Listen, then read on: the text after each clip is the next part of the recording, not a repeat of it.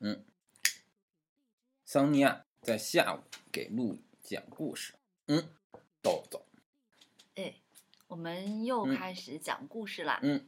今天要讲一个发生在巴黎的故事。 so，嗯，嗯这个故事是这样开哦始的：在一八某某年秋，嗯在巴黎的一个风声萧瑟的傍晚，嗯天刚黑之后，我正享受着双重乐趣，一边沉思，一边吸着海泡食烟斗。我和我的朋友西奥古斯特·迪潘待在一起，这是他的图书室。嗯啊，什么什么什么什么，嗯嗯，这个故事就是关于迪潘的，阿迪潘，嗯，也被翻译成杜宾。哦，杜那我宾们这个名字好记一些，好吧，那我嗯们就叫嗯杜宾吧嗯。嗯杜宾是一个狗，的他品是一种个啊侦探哦的名字。嗯，哦，我是他的好朋友，于是我们就抽烟聊天儿啊，不不嗯不，吸烟斗聊天啊儿，啊听音乐。嗯呃，这个时候一个警长来了，啊这个警长愁容满面，嗯然后他是来求助杜宾的。啊嗯啊警长就说有这么一个事儿，嗯，这个事儿呢，我被委托了重金去调查。哦这个事儿发生在一个大皇宫里，啊就是皇室。嗯他就说有一个地位非常高的人，很尊贵的人，嗯有一天他收到了一封信，这封信呢是一个很秘密的，并且不能为别的人知道。如果哦一旦被发现这个哦封信的秘密，那么他的权利就可能受到威胁。哦，然后他正在看这封信的时候呢，另外一位大人物来了。嗯啊，这个大人物是国王。嗯然后呢，这个很重要的人就把信想放到抽屉里，但来不及了呀。嗯于是为了不引起他的注意，他就把嗯信摊开了，好像很不重要一样，哦就摆在桌子上了。嗯，但是上面还能看到他翻过来了，嗯上面能看到谁给他寄的啊，字体什么都能看见。但是国王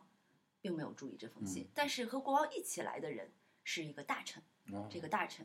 飞快的就发现了这封信嗯有有问题，嗯啊，而认出了上面的字迹。嗯与此同 时，他又观察到这个收信的嗯大人物嗯神色比较慌张哦。这时候我们可能都猜到了，这嗯个收信的大人物肯定是皇后嘛，哦，我没猜到啊，有什么事儿要瞒着国王嘛？嗯，哎呀，嗯有什么事儿你能要挟到他呢？嗯于是呢，这个大臣就开始跟国王商讨国家大事，嗯商量着商量着，然后他就从怀里掏出了一封信，在那儿读，啊，读完了之后就把那封信也放到了桌子上。哦，然后他们又继续说国家大事，说了十五分钟。说完之后，他就把他的信收起来了。嗯，可是，把那封信收下来，对他把那封不属于他的信收起来了。哦，但在这个过程中，王后是看见的，哦但是王后不敢说，因为一说就怕引起国王的注意哦嘛。然后就在这样众目睽睽之下，大臣就把信拿走了。哇，哦这是一场高端的心理较量。嗯，王后没有办法嗯，但是王后知道大臣在用这封信的存在要挟她，但是大臣也没有到把信拿出来摊牌的程度。那一旦拿出来之后，大臣可能也玩完了哈。哦但是他只要保守保有这封信，他就永远有权利。哦于是他就只能委托这个警长去帮他找回这封信。哦，这个时候，呃，出现了我们为什么要讲这个故事的嗯第二个地方，哦就是旅馆。对，大臣为什么要住在旅馆里？我不知道，哦，呃，好嗯反正大臣就居住在旅馆里面。然后呢，他们就想啊，警嗯长就说：“那我就是去搜啊。”大臣有一个很好的习惯，就他嗯每天晚上都要出去玩儿，哦而且他的仆人都是什么意大利哪哪哪儿人，就很爱喝嗯酒的那种人啦、啊。然后呢，他就把他们灌醉了，或者想办法。嗯然后呢，他这个警长也有一个万能钥匙，嗯就可以进到他的这个旅馆里面去搜他的每一寸土地。嗯于是这个警长就跟这个杜宾说：“我真是搜了每一寸地方呀，我嗯哦搜了整整一个月的，每天晚上我都去、啊。”然后当然这个杜宾就这个小说里面就会说：“这个你都哪哪哪儿搜了吗？哪哪儿搜了吗？”嗯啊，就是说了很多很多地方，比如说呃，这个这个椅子腿儿啊，嗯就桌子都都都都拆开了，看看里边儿有没有藏呀，比如说地板啊，地板缝儿都要拿显微镜观察一嗯下有没有最近起开呀，还有地砖上的这个苔藓是不是最近被动过呀，包括嗯书房里的每一本书每一页。都看了，还有所有的壁橱，按照它的这个体积和规格，看看有没有暗格啊，嗯一切的都，呃，找过了，甚至连他隔壁的两个房子也都全部找过了，哦，但是这封信就是消失了哦。然后这个时候，你猜杜宾会问他什么呢？我觉得按照常规的人的理解，这时候肯定是说这个大臣会不会把信带在身上？对呀、果然是常规的人。嗯嗯，他说：“我们已经假扮成贼，打劫过他两次了， 哦身上下都搜过了，都没有。”哦然后啊，这个时候啊，杜宾又应该问什么呢？按照一个普通人的想法，家里没有，身上也没有，嗯那一定是藏在了家里和身上以外的地方。是呀、是会哦不会在别人那里呀、哦哦哦这个时候，警长又说了，这封信不能藏到别人那里，嗯因为必须要得到通知，就立刻要把这封信拿出来，哦，嗯，销毁或者怎么样哈，所以他不可能藏到别的地方，嗯以前也没有打不能打电话嗯嗯哈，所以说一定是在这些地方哈嗯，但是就是找不到。然后这个时候，这个这个呃，杜宾就说：“那你应该继续，还还再找找，可能还有有些什么地方你没有找到。”哦然后这个时候，这个警长也没有办法，然后就只能说回去了，就按照他的这个思路再继续找呗。是不是这个？他们甚至把每一个平方都编好号了，去计算它嗯是不是找到了。然后这个时候，啊、我就是这个杜宾的好朋友，嗯就跟杜宾产生了一个呃聊天。杜嗯宾这个时候就好像胸有成竹的样子，讨论了这个大臣和这个呃警长。他说，呃，如果我们想去发现他这封信藏在哪儿，我们首先要去揣测，呃，你的对手他的聪明程度。哦，他就举了一个例子嗯，他说有一个小孩儿啊，嗯他玩一种猜单双数的那种游戏，就用那个比如说玻璃球，我手里拿的是单数还嗯，是嗯双就数？跟下围棋猜子似的，对吧，？是嗯单数还是双数？而对方猜猜对了，你就给他，你就给他一嗯个；嗯猜错了，人家给你一个。有一个小孩儿八岁，他把所有学校里的小孩儿的这个玻璃球全都赢走了。嗯就杜宾呐、就去问这个小孩儿说：“你是怎么都赢走的？”然后这个小孩儿就说：“说我就看看这个人到底有多聪明。哦如果他很笨的话，我就第一次猜；如果第一次他猜这个，如果我第一次猜他是单啊、如果猜对了的话，那么他的智商可能，如果他比较笨，他的智商可能刚刚够第二次给一个双，这个是我就猜哦双。那如果这个 人更聪明一些，嗯那么他可能就会这样想：如嗯果第一次猜单是猜对了，嗯第二次他可能还猜单，还会给你一个单，哦这样他就又猜对了。关键就在于你去揣测对方有多么的聪明来决定你的哦对策。那么这个杜宾就问了：“那你怎么能知道他的到底有多聪明呢嗯？”这个小孩就告诉他：“我就学他们的脸上的表情，他们有什么表情，我就做什么表情，然后我就感觉，直到我的行动能够跟我自己模仿的这个表情一致的时候，我就感受到了他有多么的聪明。”是吧？很棒。然后这个时候，杜宾就说：“我们这个时候一定要揣测这个大臣有多聪明。嗯现在这个呃警长因为没有找到他的信，就是因为他低估了他的对手。嗯，然后呢，就这样就又过了一个月，然后警长就肯定嘛又愁眉苦脸的嗯来啦，然后就说：“哎呀，说现在这个报酬又翻倍了，但是纵纵使再给我一倍，我也只能做这么多工作了，实在是找不着。我又搜了一遍哈、啊，还有各种细节什么的。然后这个时候，杜宾说：‘呃，那他们给你多少钱呀？’然后这个警长就说：‘说那个，如果现在谁能帮我找到，我可以毫不犹豫的给他五万法郎。’这个时候，杜宾从抽屉里拿出一个支票本儿，说：‘你给我写五万法郎。’警长就吃惊的看着他，嗯写了五万法郎给他，然后杜宾就把信拿出来了。哦啊，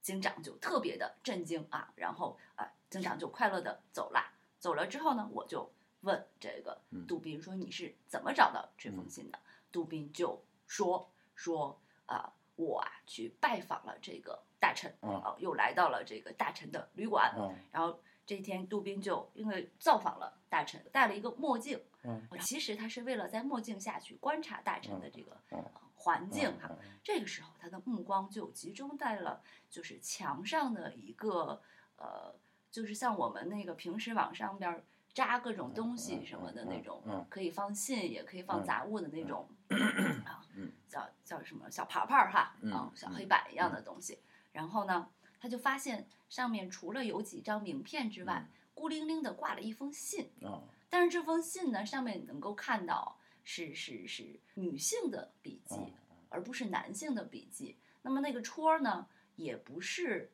之前警长跟他说的那个重要人物的，嗯呃，那封信上的戳儿。嗯嗯就是以前写信不都有个戳儿嘛，就是完全和那个信长得不一样，而且它被它非常的破，马上就要折断了，嗯啊边儿上都毛毛的，好像马上就要扔了的一封，呃，没有人被抛弃的一封信。然后这个时候他就觉得这封信肯定是不对。首先，他和他之前想要寻找的那封那封信完全不一样，而且它的那个折叠的地方，他嗯会觉得有一种是你被反复折叠之后嗯产生的这嗯种痕迹。他觉得这封信很可能就是要找的嗯信，然后呢，他就回家了。啊，他就故意把他的鼻烟壶扔在了旅馆，哦然后第二天呢，呃，又去造访了大臣，偷偷用了自己伪造的，就伪造的这封信放在原位，把墙上的信带走了。回去之后，果不其然，就是就是那封哦信。然后我就问这个杜宾说：“那你有没有在这个信封里面，